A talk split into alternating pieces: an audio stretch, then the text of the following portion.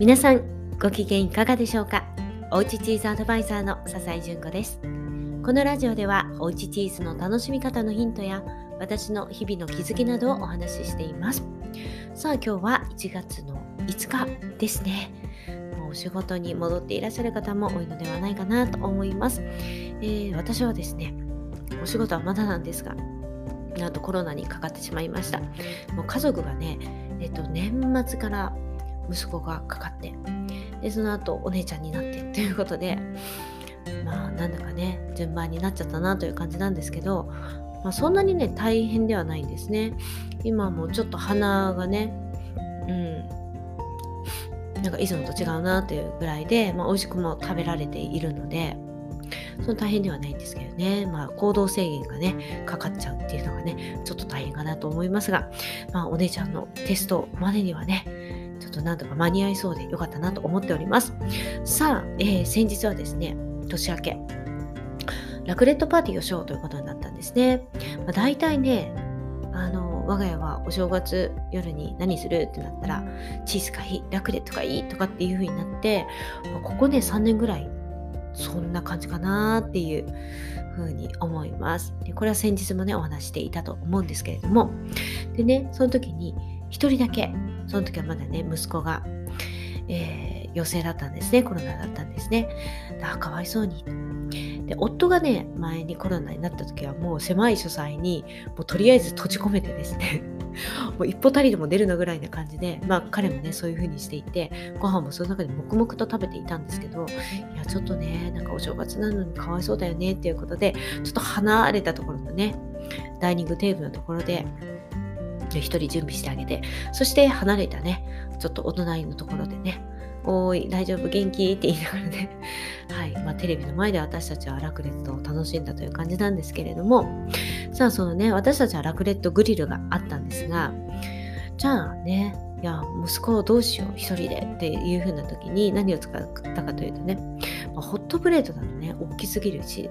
どうしようかなって言って、たこ焼き器、はい、出してきました。いや、うまくできる？って言って。でね、ラクレットグリルって皆さんどんな感じかわかるかな？まあね、ちっちゃい卵焼き器みたいなのがね、一人一つ、まあ、えー、それを使ってね、そこにチーズをのせて、こう、まあ、とろっとね、溶かして、まあ、ホットプレートみたいな感じですけど、上から電熱がこうね、あの熱があってとろっとやってその上ではお野菜とかをね温めたり焼いたりするんですけど、ね、とろっとして食べるんですけどでこの上にそのねちっちゃな一人用の卵焼き器みたいなのをね乗せて果たしてとろけるかなっていうのをね まずやったらちゃんととろけてくれたんですね。いやこれ使えるじゃんっていうことで一人ねたこ焼き器とそしてそのチーズを溶かすねちっちゃな卵焼き器みたいなのを、えー、準備してあげてであとはねお野菜は何かないろいろさつまいもかぼちゃれんこんごぼう、えー、人参ブロッコリーえー、あと何かなうん。まあいろいろね、あとはウインナーとかね。まあそういったものを、あ、キノコもあったか。で、そういったものをね、あの準備して、まあ自由にね、温めながら食べたりするんですけど、まあ 一人でそのたこ焼き器の中にですね、コって入れて、あの温めながら、いやもうすごい自由にね、食べて、で、いや、すごい楽し、楽しいな。なんかもうおじさんが一人でなんかお酒飲んでなんかこう、うん、なんか焼き鳥でも食べてるみたいなそんなね感じでいやまあ一人でね寂しくならずによかったかななんていうふうに思ってました。さあそんな時にねラクレットなんですけど、まあ、ラクレットっていうのはそのラクレラクレットっていうね、まあ、お料理の名前でもあるんですね。そのチーズを使ってとろっとさせて食べるっていうね。で、もあり、そのラクレットっていう、まあ、チーズを使うから、まあ、ラクレットなんですけれどもそのラクレットっていうチーズが、まあ、あるわけなんですよね。で、まあ、今回もそのラクレットチーズっていうのを買いました。で今回はね成城石井さんに行ってもうパックにもうカットして入ってるやつ買ったんですね。そういうものが売ってます。これがまあ一番手頃かなと思うんですけれども、我が家ではそのラクレットチーズをね、その薄くこう切るね、カットする道具もあるので以前はねたくさんのお友達が集まった時はあの結構大きめのポンと あの塊を買ってですねそれひたすらカットして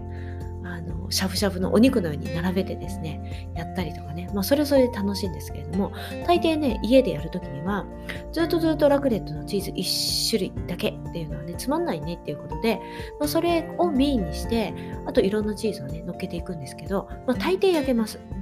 うん、フレッシュチーズはまあねあまりあの、うん、ふさわしくないですけれどもあとはね大抵焼けます。でね意外に美味しいのがブルーチーズ。すっごい美味しいです。もうどんなのでも全然大丈夫です。うん、で、ブルーね、ちょっと苦手、癖があるって思う方いらっしゃると思うんですね。だけど、焼いた方が、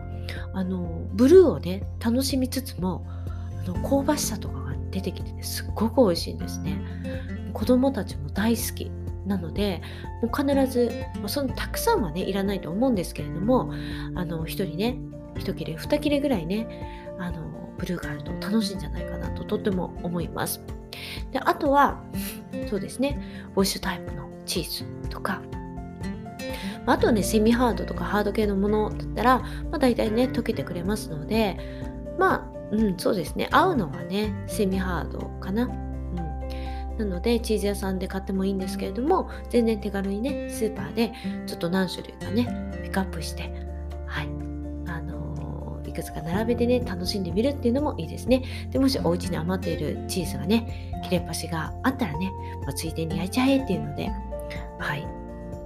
焼いて食べてもいいですね。で、ヤギのシェブルチーズっていうのがあります。これもね、焼いたりするんですけど、あの、とろっとはなりません。逆にふわふわっとした感じになるんですね。なので、まあ、これはとろっとして何かにかけるっていうよりは、例えば、